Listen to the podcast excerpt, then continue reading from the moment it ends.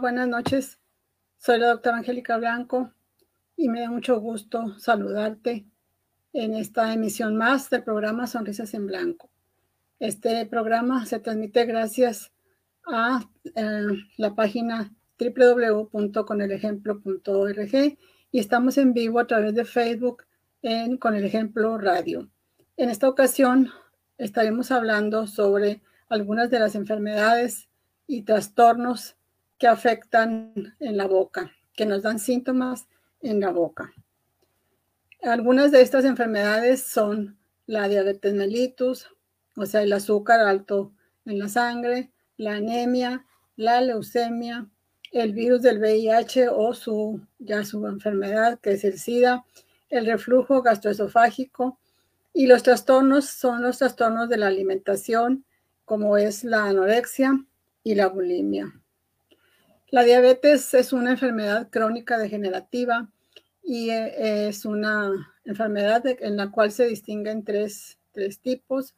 El, tipo 1 sucede cuando, como dice aquí, el páncreas no produce la insulina. Es más frecuente en los niños y se les llama insulino dependientes. Eh, la, diabetes tipo 2 se presenta más en adultos y es una eh, enfermedad producida más bien que no se produce la suficiente insulina o no se utiliza de la manera adecuada. La diabetes gestacional es otra de las del tipo 3, es la gestacional o del embarazo. La diabetes en cualquiera de sus, de sus tres tipos, ya sea tipo 1 en los niños, tipo 2, aunque la tipo 1 también se puede presentar en los adultos, la tipo 2 que es más frecuente en adultos y la del tipo 3 que es la gestacional o del embarazo, es una de las principales causas de enfermedad cardiovascular, produce ceguera, produce insuficiencia renal e incluso eh, se llegan a amputar los miembros inferiores cuando no lleva un buen control del azúcar del paciente. El tercer tipo de, de diabetes es la diabetes gestacional, o la diabetes del embarazo, porque se le llama así porque precisamente se detecta por primera vez cuando la mujer está embarazada.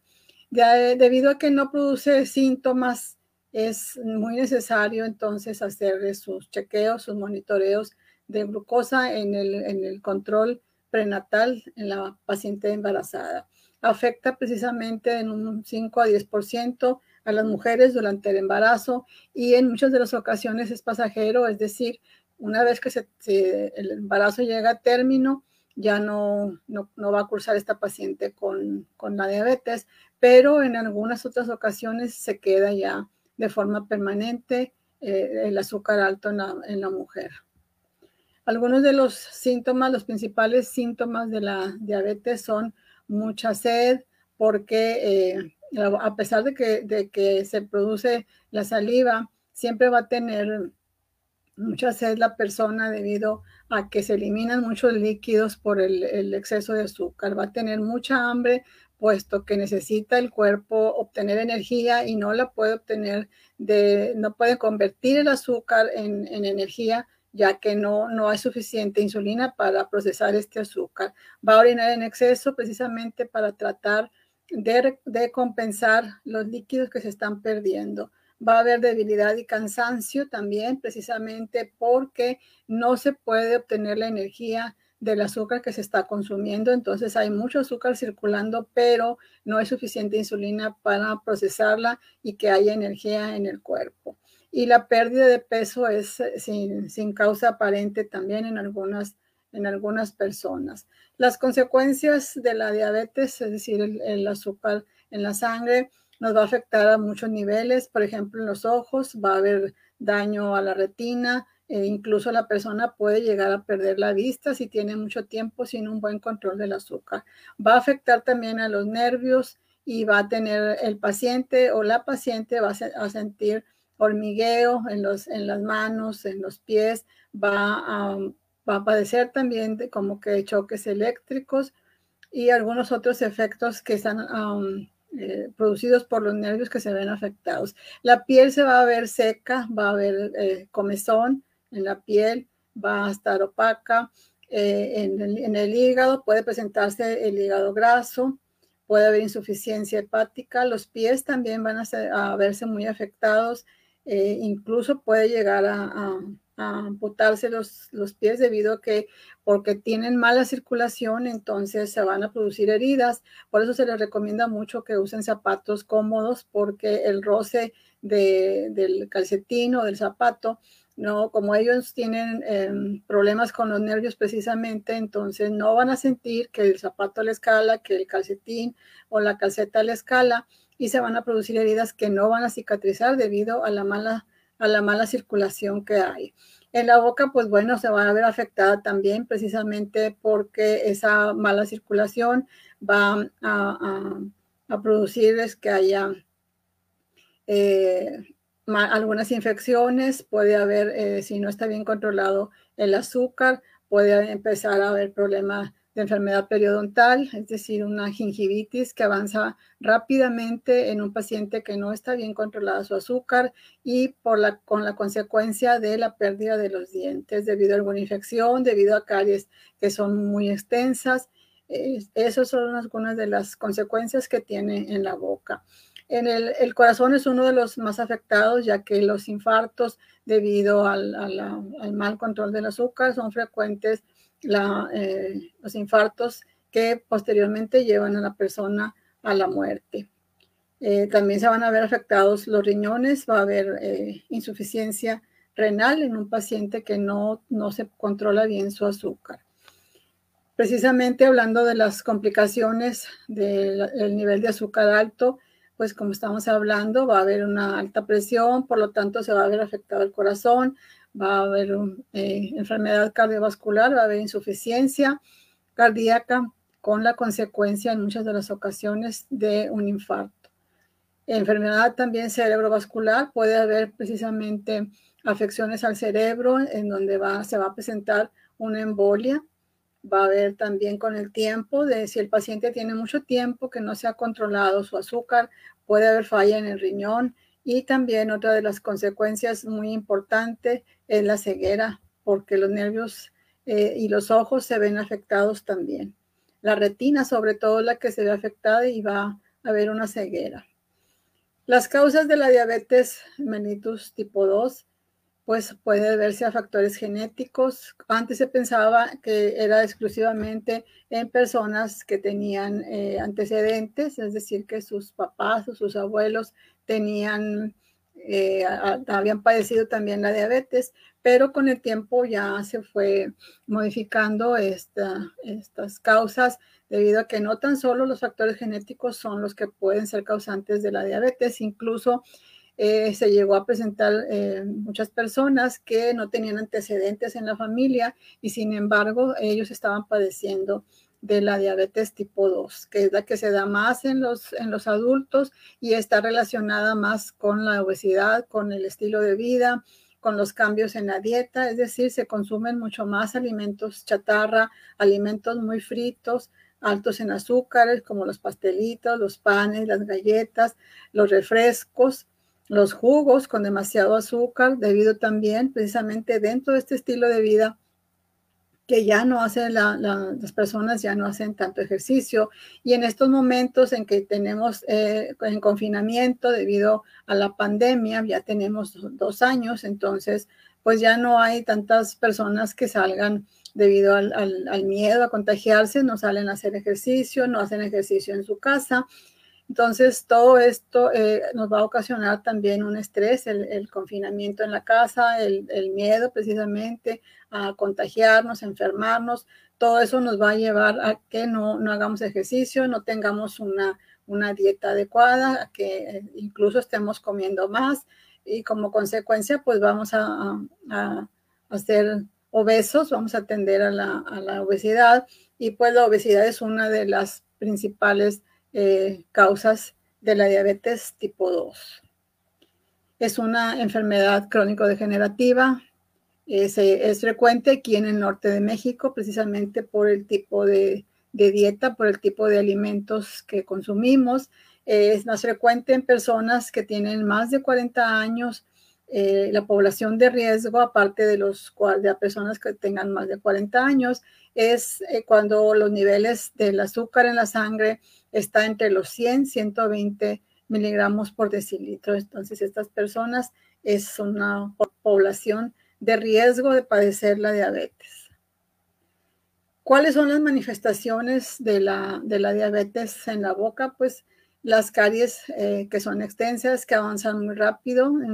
pueden presentarse en, varias, en varios dientes, una periodontitis que va a avanzar rápidamente. La periodontitis es la inflamación de los tejidos que rodean el diente, es decir, esta enfermedad periodontal inicia como una gingivitis, o sea, la inflamación de las encías que van a estar sangrando cuando se cepilla la persona, van a estar muy rojas, muy inflamadas y debido a que no está eh, el azúcar bien controlado en una persona con diabetes, pues esta gingivitis avanza rápidamente hacia una periodontitis, es decir, eh, van a estar inflamados, van a estar enfermos, van a estar infectados los tejidos que están soportando al diente y por lo tanto sus dientes se van a empezar a aflojar, van a empezar a, moverse y puede llegar a perder esos dientes la persona que no tiene un buen control de su azúcar. También como consecuencia de la diabetes va a haber una boca seca, es decir, se va a disminuir la producción de la saliva y esto también nos va a ocasionar que haya caries en la boca debido a las caries, a las bacterias que se encuentran en la, boca por las caries y a la, por la, la, periodontitis, por la infección que se encuentra en las encías. Va a haber también un mal aliento, también eh, candidiasis, es decir, algodoncillo que se presenta frecuentemente en las personas que tienen eh, diabetes, que no llevan un buen control de su azúcar. También vamos a encontrar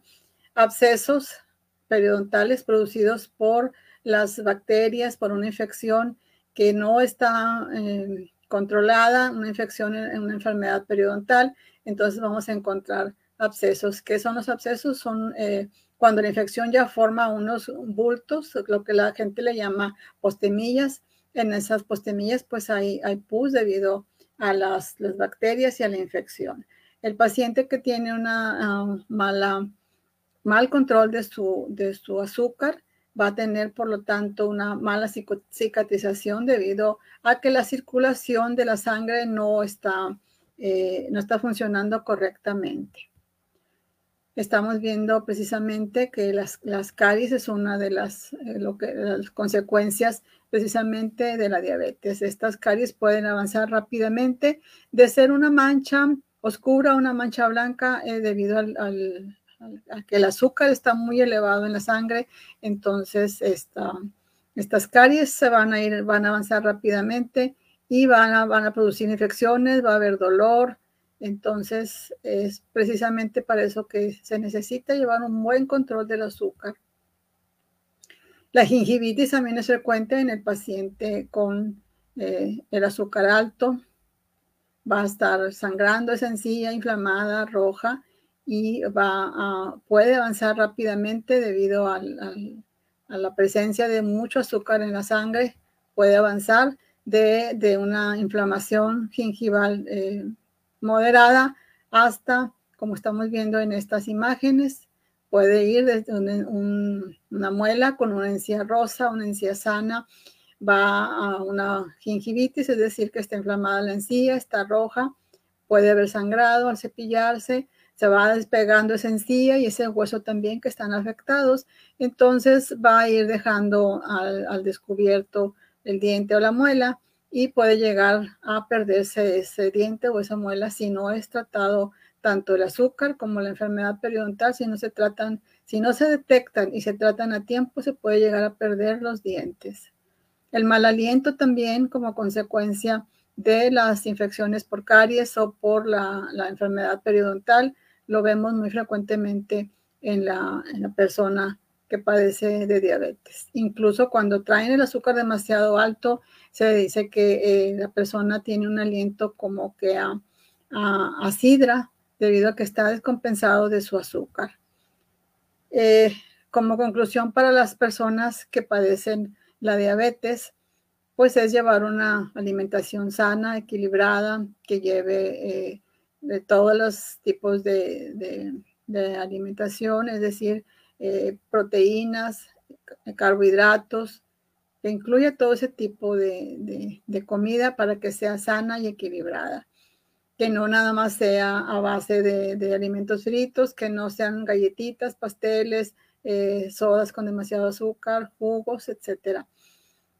Que incluya frutas y verduras, por supuesto. Hacer ejercicio regularmente, porque eso les ayuda también a, un buen control de su azúcar. Por supuesto, todo esto con las indicaciones, siguiendo las indicaciones de su médico, ¿verdad? Para poder llevar un buen control del azúcar en sangre evitar, claro que sí, el tabaco, porque el, tabaco es una de las, em, de las situaciones, el fumar es una de las situaciones que va a producir también por sí mismo el tabaco, va a producir mala circulación, se afecta la circulación, entonces si es una persona que tiene azúcar elevado y aparte fuma, pues hay doble riesgo. Evitar el alcohol también, y dentro del buen control de su azúcar, pues incluye, por supuesto, el, estarse midiendo con el glucómetro, estarse midiendo cómo tiene el azúcar para saber que, si, va, si va bien o hay que tomar otras, otras medidas, avisarle a su médico. Dentro del control también del azúcar es muy importante asistir a, visitas periódicas con su dentista para asegurarse eh, de recibir un tratamiento adecuado, es decir, detectar primero si hay alguna situación, algún problema de caries o de enfermedad periodontal y atenderlo oportunamente. No fumar, esa es una de las principales indicaciones para el paciente, para todos los, pacientes, puesto que esto les ocasiona muchas, no, no tan solo el cáncer de pulmón, sino que afecta a todos los niveles y en la boca, por supuesto, que también afecta. Una alimentación equilibrada que incluya, como ya estuvimos hablando, muchas verduras, muchas frutas, que incluya las proteínas, que incluya los carbohidratos, los cereales, eh, todo eso es lo que debemos de consumir y las personas que padecen diabetes pues deben de acercarse a un nutriólogo o a su médico. Ahorita hay em, educadores en diabetes, entonces ellos van a, es conveniente acercarse a esas personas y si tienen acceso a, su servicio médico, si tienen seguro médico, pues pedir una cita con su nutriólogo o con el médico que los está atendiendo para que los asesore la manera de llevar una buena alimentación. El síndrome de boca ardiente es una consecuencia también, puede ser de la diabetes. Y se trata de que hay mucho, hay dolor, hay ardor en la mucosa de la boca, sobre todo en la lengua, pero también se puede presentar en, el paladar, en las encías, en las mejillas, en los labios. Es una sensación de ardor, de dolor, de la boca seca. Se presenta más en las mujeres, sobre todo en la menopausia. Eh, puede cambiar también el sentido del, del gusto, va a haber un sabor amargo, sabor metálico, puede haber sensación de hormigueo, puede durar todo el día o puede ser intermitente. En cuanto a la duración también puede ser de meses o hasta años incluso y también puede desaparecer eh, repentinamente. Las causas del síndrome de boca ardiente eh, pues puede ser eh, precisamente la boca seca, debido a algunos medicamentos, debido a la diabetes, algunos medicamentos que se recetan para controlar la, presión alta, para cuando el paciente tiene diabetes también es una de las consecuencias, la boca seca. Por la falta de vitaminas también puede haber eh, sequedad de boca, debido al estrés que estamos viviendo por esta pandemia, porque eh, el trabajo está mm, afectado, muchas personas no tienen trabajo, los niños y los jóvenes no pueden asistir a las escuelas porque el riesgo del contagio. Otra de las eh, causas también es el reflujo de los ácidos que se encuentran en el estómago hacia la boca. Entonces, todo esto va a producir unas quemaduras del ácido que se encuentra en el estómago a la boca, la lengua, sobre todo la lengua es la que se va a ver más afectada. Algunas alergias a, los alimentos, sobre todo los alimentos que están muy condimentados, nos van a,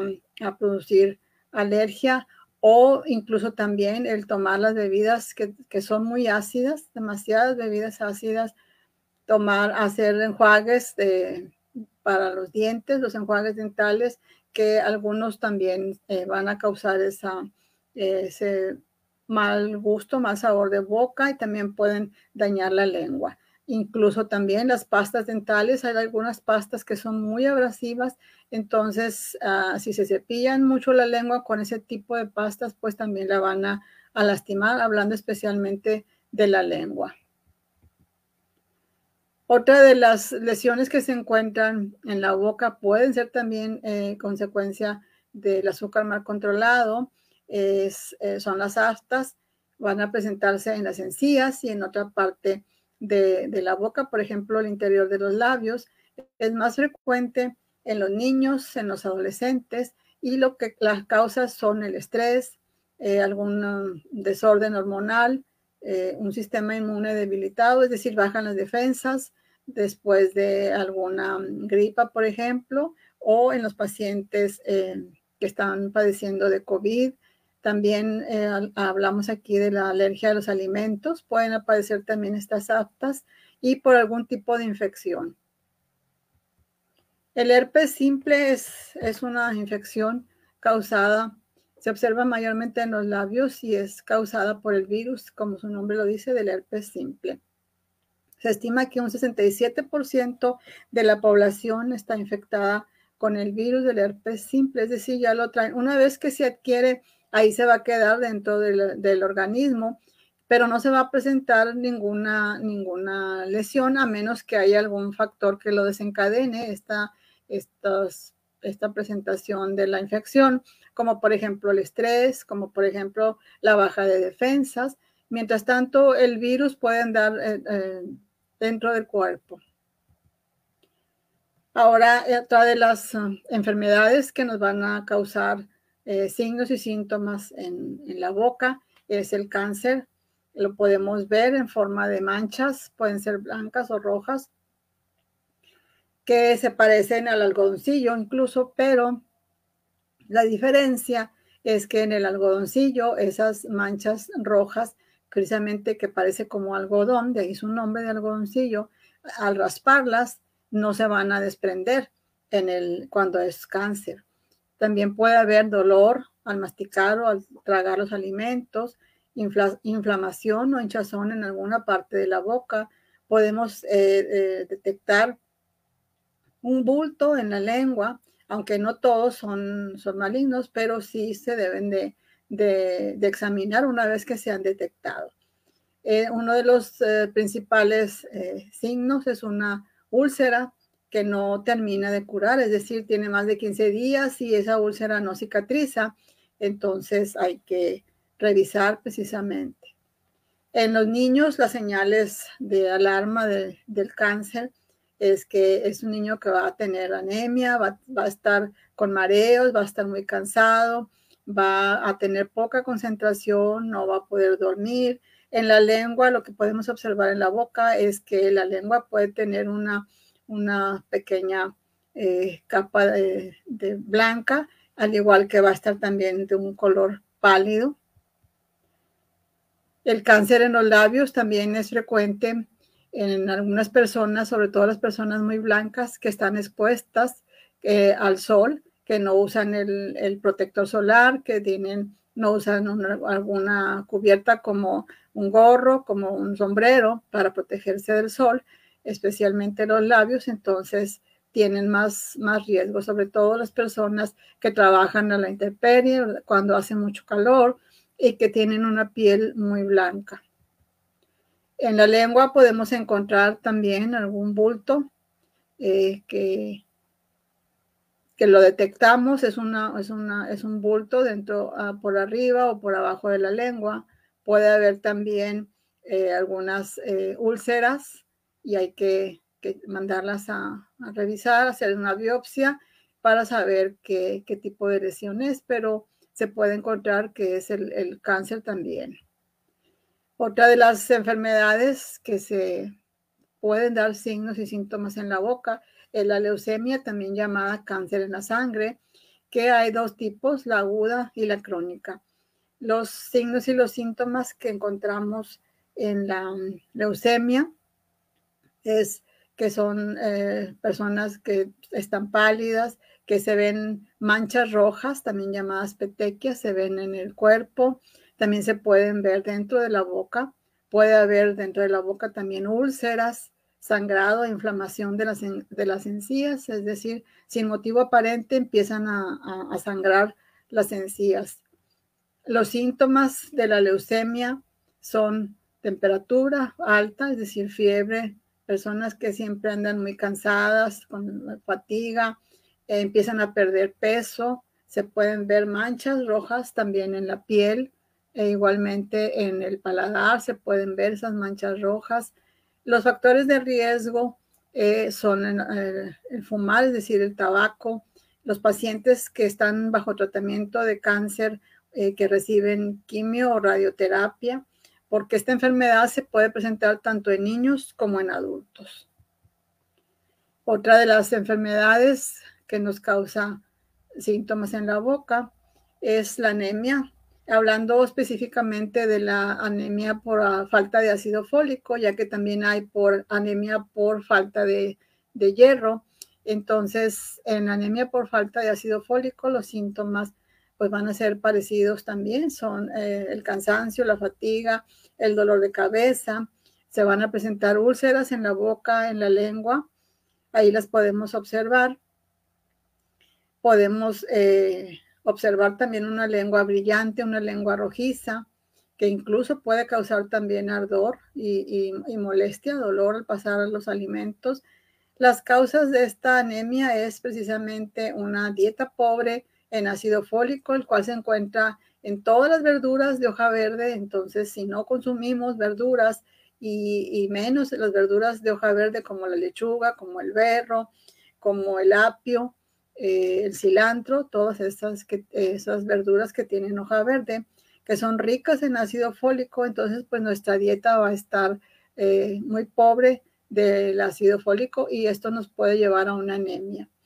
Las personas que padecen de alcoholismo también van a estar eh, anémicos por esta falta de, de ácido fólico. Algunos medicamentos, por ejemplo, las personas que tienen diabetes y que les recetan la metformina, también hay que revisarle sus, sus niveles de las vitaminas del complejo B, como es el ácido fólico, porque pueden estar bajando esos niveles debido a la metformina.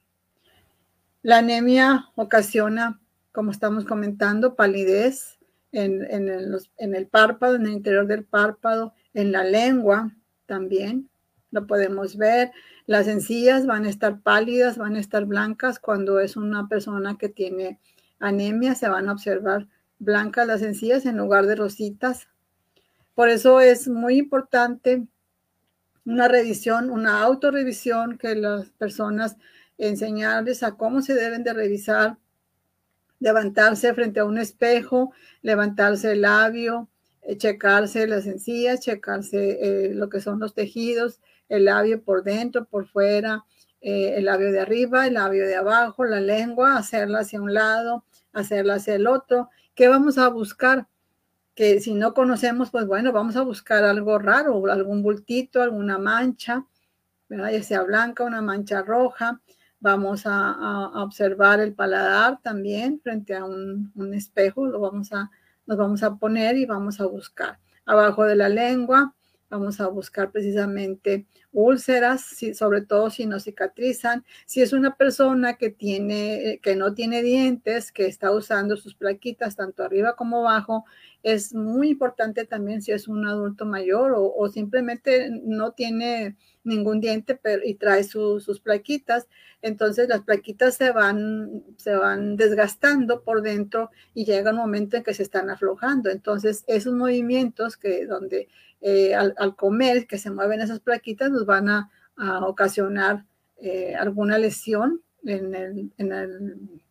en, encía, ¿verdad? entonces hay que revisar muy bien que las plaquitas estén bien ajustadas o cambiarlas cada tiempo, Sobre todo eh, si ya se siente que están flojas precisamente para evitar que se presenten algunas lesiones que con el tiempo pudieran llegar a ser cancerosas. Hablando de los trastornos de la alimentación, dentro de ellos se encuentra la anorexia y la bulimia. en los dos están relacionados los factores psicológicos. en la anorexia específicamente, este, consiste en que la persona se presenta también en, niños y en, adolescentes. cada vez se está viendo más en niños más, más chicos debido a las redes sociales, a que el prototipo de la, persona eh, es el estar delgados, los modelos incluso. Entonces son personas muy delgadas y pues eh, los jóvenes, los niños, eh, los toman precisamente como modelos de, una, de una vida, ¿verdad? De un tipo de, de, vida que no debe de ser, puesto que ellos están en esa, en esa etapa de su, de su, en una edad en la que están muy, muy observando mucho y tratando de, tomar modelos para su propia vida. Y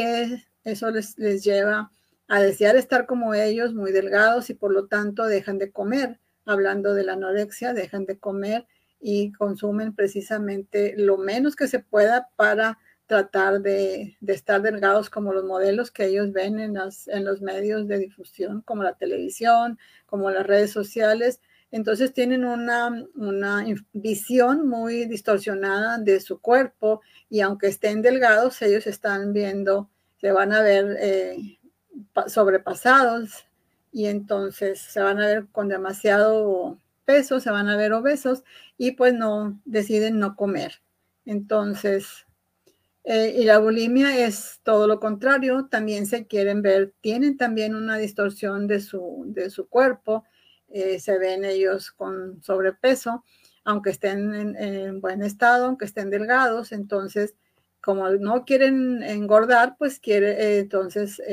y sin embargo, si se les antoja la comida, lo que hacen es, es, es, lo que le llaman los, los atracones, comen demasiado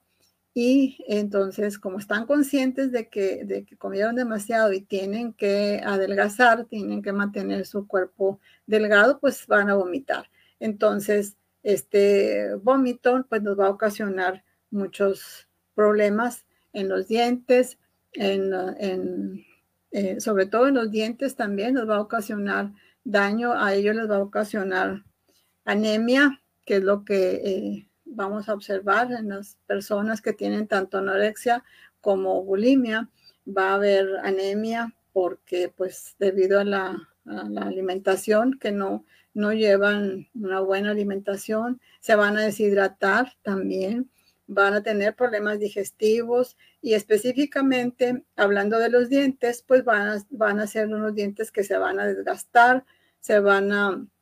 debido a que los ácidos eh, que, cuando vomitan, que se regresan, es cuando el, reflujo es un reflujo, pero es un reflujo provocado. Entonces, los ácidos que se encuentran en el estómago, pues son los que van a dañar el esmalte de los dientes y esto va a ocasionar que eh, se vaya perdiendo el esmalte y por lo tanto, pues va a haber dolor. Van a estar los dientes muy delgados porque esto afecta sobre todo eh, en el paladar, y en, eh, en, donde se ven más afectados se van a ir desgastando más los dientes y si no se atienden a tiempo pues pueden llegar a, a perderse porque incluso las muelas se van a empezar a, a, desgastar. Va a haber caries obviamente, ¿verdad? Porque van a quedar expuestas, el esmalte ya se, se destruyó, entonces va a quedar expuesta la dentina que tiene más, más sensibilidad eh, y va a haber dolor. Entonces las encías se van a, retraer, va a haber eh,